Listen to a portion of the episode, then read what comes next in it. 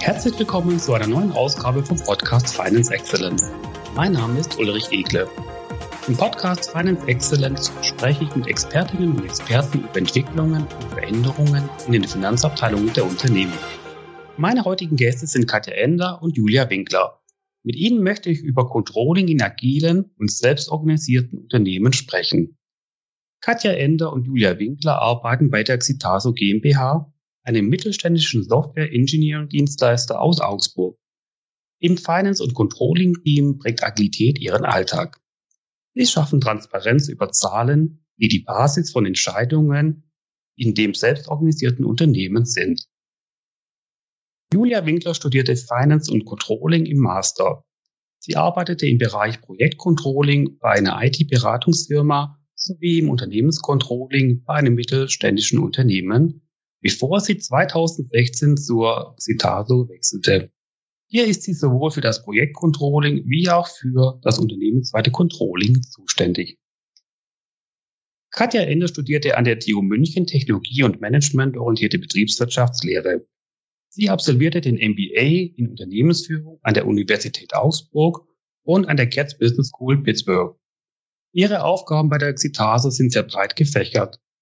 Von der Jahresabschlusserstellung, dem unternehmensweiten Controlling bis hin zur finanzwirtschaftlichen Begleitung einer neuen Business-Einheit. Hallo Katja, hallo Julia, herzlich willkommen. Hallo, vielen Dank für die Einladung. Hallo Uli, danke für die Einladung. Wir freuen uns super, dass wir heute beim Podcast dabei sein dürfen. Ja, dann starten wir doch gleich mit einer allgemeinen Frage. Warum eigentlich Selbstorganisation und agil im Unternehmen? Ja, das ist uns sehr wichtig, weil uns geht es halt darum, schnell und flexibel reagieren zu können.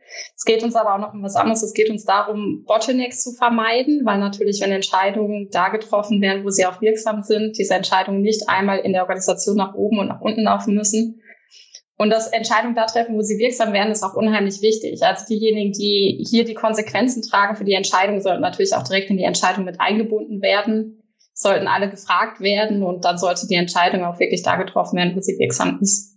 Grundsätzlich ist es natürlich die Quintessenz, dass wir als Firma nachhaltig bleiben wollen und nachhaltig gestalten wollen. Und der wirtschaftliche Erfolg vor allem ist da ja auch die Basis unserer Existenz. Also das ist das, was als grundlegendes Verständnis natürlich immer gegeben sein muss. Wie sieht eigentlich ein agiles Unternehmen aus? Welche Besonderheiten zeichnet eigentlich ein agiles Unternehmen aus? Ja, wenn wir auf Citaso blicken, als agiles Unternehmen kann man das aus ganz verschiedenen Blickwinkeln betrachten. Einmal aus der organisatorischen Sicht. Hier bauen wir auf drei Säulen auf. Einmal das Team, die Communities of Practice und dann als dritte Säule das Mentoring. Was ist das Team für uns? Das Team für uns ist die Heimat jedes Individuums, das heißt, jedes einzelne Mitarbeiters bei Xitaso, der Platz, wo die Bearbeitung wirklich der täglichen Dienstleistungsprojekte erfolgt, wo das großfunktionale Zusammenarbeiten im Vordergrund steht, eben dort, wo das operative Geschehen ist. Es gibt eben die zweite Säule, die Communities of Practice. Das ist der Ort, wo bei uns der Wissensaufbau und der Transfer zu ganz spezifischen Themen, aber auch unternehmensübergreifenden Themen stattfindet. Unter anderem beispielsweise bei uns auch der Vertrieb hierüber abgebildet. Und wir haben als letzte Säule noch das Mentoring. Und das Mentoring widmet sich bei uns der persönlichen Weiterentwicklung. Jeder steht bei uns in einem sehr, sehr engen Mentor-Mentee-Verhältnis, ist eben darauf ausgerichtet, Fokus auch auf den Menschen zu setzen und hier weiter Entwicklungspotenzial zu entfalten insgesamt von außen betrachtet, aber auch von innen gespürt und gelebt ist, ist eine sehr flache Hierarchie, die wir haben, sehr autark agierende, crossfunktionale Teams, die hier unterwegs sind und die auch die End-to-End-Verantwortung für die Prozesse übernehmen. Wenn wir mal weggehen von dem Organisatorischen, gibt es noch weitere Aspekte, die hier von Bedeutung sind. Zum einen das Thema Feedback und Fehlerkultur. Wie leben wir das? Zum einen sehen wir Feedback wirklich als notwendiges Mittel an, um uns weiterzuentwickeln und schaffen auch ein Bewusstsein für Fehler, dass Fehler vollkommen okay sind, dass man nur daraus lernen kann, daran weiter wächst. Es ist aber auch der Aspekt der Führung. Wir leben Führung vor allem als Teamsport und prägen gleichzeitig aber auch das Verständnis, dass Führung bei jedem Einzelnen beginnt. Das heißt, nicht nur das Team oder im Team wird geführt, jeder Einzelne führt sich selbst und führt damit auch andere. Was damit auch einhergeht, ist das Thema Verantwortung und Entscheidungsfindung. Diese liegt auch bei jedem Einzelnen. Wir gehen prinzipiell mal davon aus, jeder ist intrinsisch motiviert, befähigt auch Probleme zu erkennen und befähigt auch Lösungen zu finden. Und hier geht es auch ganz klar nach dem Prinzip, Entscheidungen herbeiführen zu wollen, sich notwendige Beratung, Unterstützung, Hilfe zu holen und im Sinne des Advice-Prozesses Entscheidungen dann auch zu fällen. Was bedeutet das Ganze natürlich dann fürs Projekt- und Unternehmenscontrolling auf der Seite, sage ich mal, wo wir uns bewegen?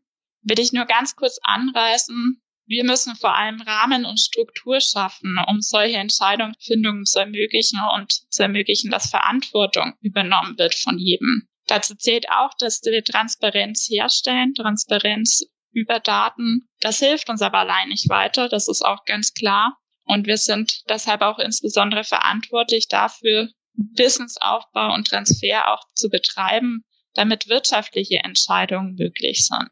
Und das ist das, was natürlich dann auch weit ins Finance- und Controlling-Team reingreift. Wie sieht bei euch die tägliche Arbeit in einem agilen Finance- und Controlling-Team denn überhaupt aus? Also wenn wir das Ganze mal organisatorisch betrachten, dann haben wir uns relativ viel bei unseren Entwicklerteams abschauen können. Wir haben täglich Dailies, wo wir uns gegenseitig kurz auf den neuesten Stand bringen, welche Themen wir bearbeiten, wo wir Probleme haben, wer uns vielleicht helfen kann. Wir nutzen regelmäßig Retros, um einen längeren Zeitraum zu betrachten und zu gucken, was gut gelaufen ist oder was schlecht gelaufen ist, um hier auch diese Learnings rausziehen zu können. Oder halt auch regelmäßige Plannings, um dann halt nach vorne zu schauen, welche Themen sind gerade wichtig, was möchten wir denn angehen. Davon mal abgesehen ist es aber natürlich auch eine Frage der eigenen Verantwortung und dem eigenen Wirkungskreis. Also das Team ist grundsätzlich auch hier ja erstmal unsere Heimat. Darüber hinaus arbeiten wir aber in vielen Communities of Practice ja auch mit. Also wir arbeiten unter anderem zum Beispiel der Organisationsentwicklung oder in der operativen Steuerung mit.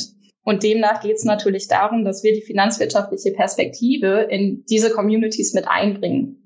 Und wir müssen uns natürlich auch darüber bewusst sein, dass die Informationen, die wir hier zur Verfügung stellen und dass die Gespräche, die wir auch sehr viel im One-on-One führen, Handlungen auslösen. Wie schafft ihr ein breites wirtschaftliches Verständnis im Unternehmen, um die Übernahme von Verantwortung in der Selbstorganisation zu ermöglichen? Ja, wir haben hier unterschiedliche Ansatzpunkte, die wir wählen können und auch aktiv treiben. Zum einen ist es der Punkt Schulungen. Wir versuchen das möglichst auf breite Beine zu stellen und entsprechend gibt es bei uns Tech Talks zum Thema Wirtschaftlichkeit, wirtschaftlich handeln. Zum Beispiel, wie funktioniert unser Geschäftsmodell, das Geschäftsmodell eines Dienstleistungsunternehmens? Womit machen wir am Ende überhaupt Geld? Gleichzeitig versuchen wir in unserem Wikispace einen Bereich aufzubauen, in dem man einfach nachlesen kann, was gehört da dazu. Da gehört dazu, unterschiedliche Kennzahlen mal aufzuzeigen, zu erklären, wie berechnen sie sich, wie stehen sie auch zueinander im Zusammenhang, um das Ganze auch, sage ich mal, durch Information nach außen zu öffnen und immer wieder bereit zu haben, wenn ich mir unsicher über einen Aspekt bin, wie wir, verwenden wir was, auch nachlesen zu können neben diesem, sage ich mal, Basic-Aufbau, Grundverständnis schaffen, gibt es natürlich auch entsprechende Meetingstrukturen. Meetingstrukturen, in dessen Rahmen wir die Zahlen transparent machen können. Das geht auf ganz unterschiedlicher Ebenen der Verantwortung. Das heißt sowohl auf Ebene Gesamtunternehmen, aber auch auf Ebene Team, auf Ebene des Einzelnen. Genauso wie wir organisatorisch eben auch aufgestellt sind. Essentiell ist aber natürlich nicht nur den Rahmen schaffen, sondern ich nenne es immer auch gerne ins Doing kommen. Julia hatte das bereits erwähnt.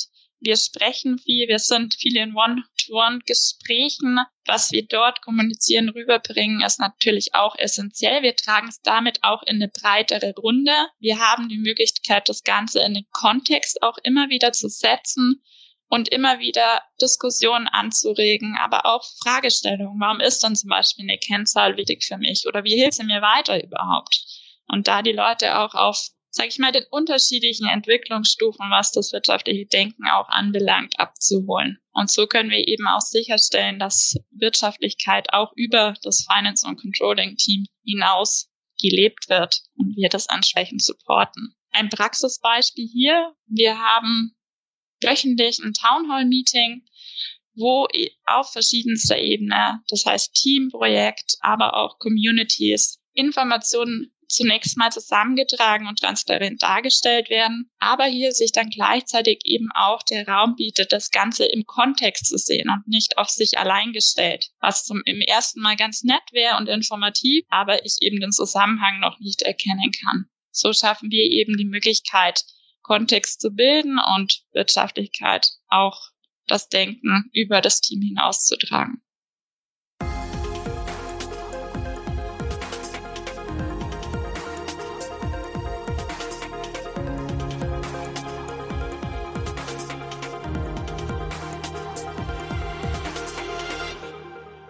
Das war jetzt ein interessantes Beispiel. Und welcher Rahmen ist notwendig, um wirtschaftliches Handeln in agilen Unternehmen sicherzustellen? Also grundsätzlich sehen wir hier eigentlich zwei große Rahmen. Der erste große Rahmen ist das Thema Werte und Mindset. Werte sind bei uns im Citase-Code verankert. Hier steht jeder Buchstabe unseres Firmennamens für einen unterschiedlichen Wert. Und dieser Code zeigt auf, wie wir miteinander arbeiten wollen, wie wir mit unseren Kunden arbeiten wollen, was unser Selbstverständnis ist. Also hier steht zum Beispiel das X für Expertise. Es ist aber auch ein gewisses Spannungsfeld hier drin. Wir haben einmal das I für Individuum, also es geht darum, den Wert jedes Einzelnen zu schätzen, aber mit dem T auch den Teamgedanken zu stärken. Also grundsätzlich können wir jeder einzeln uns einbringen. Wir sind ja aber auch in unserem funktionalen Team, was halt insgesamt funktionieren muss, heißt, dieses Werte- und Mindset-Thema ist ein ganz großes und ein ganz starkes Thema in agilen Unternehmen und das muss man sehr stark stärken, wenn man die Verantwortung auch breit durch die Organisation streuen möchte. Der zweite große Rahmen ist sicherlich, einen gewissen Entscheidungsrahmen zu setzen. Also hier haben wir eine Xitaso-Verfassung geschaffen, in dem wir den Entscheidungsprozess selber nochmal aufskizziert haben. Wir haben das eben schon mal kurz angerissen. Hier geht es vor allem darum zu sagen, es sind alle Leute gefragt worden, die die Entscheidung betrifft aber trotzdem bleibt die Entscheidung halt bei einem Verantwortlichen und dieser kann diese Entscheidung dann halt auch gut vertreten und diese gut treffen. Wer sind denn eure Entscheider und wie viel Transparenz ist notwendig?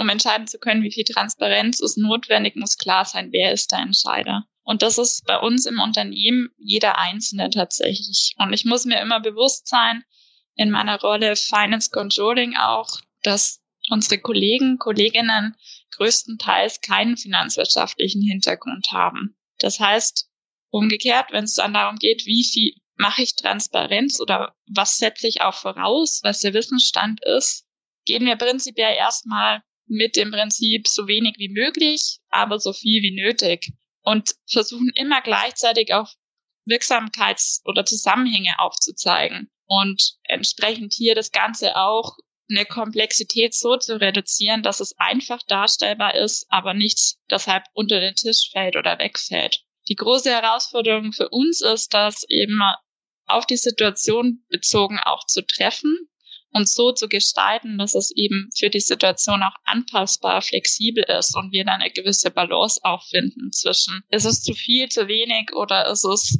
einfach, zu einfach oder ist es ganz komplex, hier eben entsprechend viel zu kommunizieren und damit auch das, was transparent gemacht ist, entsprechend in die Entscheidung zu integrieren. Warum ist eine iterative Herangehensweise bei der Umsetzung des agilen Controllings, insbesondere in dynamisch wachsenden Unternehmen, wichtig? Was wir sehr schnell festgestellt haben, ist, es gibt hier kein Schema F. Das liegt einerseits natürlich daran, dass selbst die agilen Methoden noch nicht in allen Unternehmen so gelebt werden oder das agile Mindset und demnach hier auch von der Literatur her nicht so viel gegeben ist. Es liegt aber vor allem daran, dass wir sehr individuell als ja sind. Also dementsprechend können wir ja gar kein Schema F anwenden. Heißt, wir hatten zwei Probleme. Einerseits war das Ziel relativ unklar und der Weg zusätzlich war aber auch noch unklar. Was wir sehr schnell festgestellt haben, ist, wir brauchen erstmal ein Grundgerüst, was ganz wichtig ist als Basis. Und das ist auch relativ schnell zu schaffen. Also wir können Kennzahlen definieren, wir können Begriffsverwendung klären und wir können halt eine einheitliche betriebswirtschaftliche Unternehmenssprache schaffen. Was darüber hinausgeht, geht es halt da, dann das Schema zu entwickeln. Und hier ist eine iterative Vorgehensweise dann das Beste, was man machen kann, genauso wie wir es in unserem Entwicklungsprozess ja auch tun. Also im Vordergrund steht erstmal ein funktionierendes Ergebnis. Heißt, wir werden, schneiden uns kleine Bereiche raus, gucken, dass wir ein funktionierendes Ergebnis haben und dann wird mit Sense and Adapt nachgesteuert und die passende Lösung nach und nach gefunden. Und was hier natürlich wichtig ist, ist, dass wir nicht den Anspruch haben, ein finales Ergebnis direkt zu haben, sondern die Lösung, die kann sich immer wieder ändern und die kann sich immer wieder situativ anpassen und wir lernen hier halt konstant dazu. Welche weiteren Herausforderungen seht ihr denn in dem Zusammenhang? Ja, Herausforderungen kommen auf ganz verschiedene Art und Weise hoch oder auf, so nenne ich es jetzt mal. Ein Punkt ist immer wieder das Thema Kostenmanagement. Und die Fragen, die dahinter stecken, sind die Themen, wie kann ich als Mitarbeiter denn einstufen oder hinterfragen, ob Kosten werthaltig zum Beispiel eingesetzt werden? Wie kann ich das Ganze auch in dem Kontext, in der Situation gegebenenfalls anpassen, einordnen? Notwendig dafür ist auf jeden Fall ein Gesamtbild, das beschreibt, wo wir uns hinbewegen. Aber wir stellen nichtsdestotrotz, obwohl wir die, versuchen, dieses Gesamtbild sehr aktiv zu zeigen und auch zu diskutieren darüber, immer wieder fest, dass diese Fragezeichen in den Köpfen der Mitarbeiter bestehen bleiben. Ein weiterer Punkt ist auch, wie werden überhaupt Entscheidungen gefällt oder ausgewogene Entscheidungen gefällt in denen auch das Thema wirtschaftliche Aspekte einen Einfluss hat. Wir merken, es kippt einfach manchmal bei Entscheidungen nach wie vor hinten runter. Wir können aber auch beobachten, dass Angst oder Unsicherheit noch darüber besteht, darf ich Entscheidungen treffen, ja oder nein. Wie verkörpert sich das bei uns, ist das doch in einigen Fällen immer noch die Ebene der Geschäftsführung so als Art Rückfallebene fungiert immer wenn dort Themen aufschlagen, ist es einfach so, okay, offensichtlich war nicht das notwendige Rahmenwerk da. Der Mitarbeiter war nicht so weit, vielleicht auch in dem, was wirtschaftliche Kompetenz betrifft und auch in unserer Rolle natürlich dann, inwieweit haben wir hier supported. Die Rückfallebene wird angesprochen. In anderen Fällen sind es aus unserer Sicht relativ kleine wirtschaftliche Entscheidungen, die dann aber größere Runden schlagen im Sinne von, man holt sich doch viele Meinungen ein, um diese Entscheidung letzten Endes treffen zu können. Das sind so die Herausforderungen, die uns tagtäglich begegnen, mit denen wir versuchen umzugehen und wo wir natürlich auch versuchen, Stück für Stück auch besser zu werden. Könnt ihr abschließend noch erzählen bzw. auch beschreiben, welche Methoden ihr konkret einsetzt? Ja, um so unseren individuellen Weg auch zu finden, haben wir uns natürlich auf unterschiedliche Methoden und unterschiedliche Modellen gestützt und haben uns halt so ein bisschen aus allen Methoden und Modellen ein bisschen Sachen zusammengesucht. Also was vielleicht unter anderem zu nennen wäre, wäre Reinventing Organizations, wo es darum ging, erstmal Rahmenbedingungen zu schaffen. Also flache Hierarchien, starke Teams, die Community of Practices, wie erwähnt. Und dieses Thema Selbstführung nochmal ganz klein in den Fokus zu stellen, aber auch zeitgleich die Themen Ganzheit und Sinn, die in diesem Modell sehr stark behandelt werden. Ein anderes Thema, was wir nutzen, ist Beyond Budgeting. Hier geht es uns vor allem darum zu sagen, wenn wir keine Budgets haben, wie machen wir denn eine effektive Kostenallokation? Und wie können wir das Ganze dann auch so effektiv forecasten, dass wir das Ganze dann halt in diesem Gesamtbild auch betrachten können und diesen Gesamtkontext aufzeigen können? Was wir aber zum Beispiel auch nutzen, sind die OKRs, also Objectives und Key Results. Also hier geht es uns vor allem darum, strategische Ziele zu setzen und diese zu operationalisieren.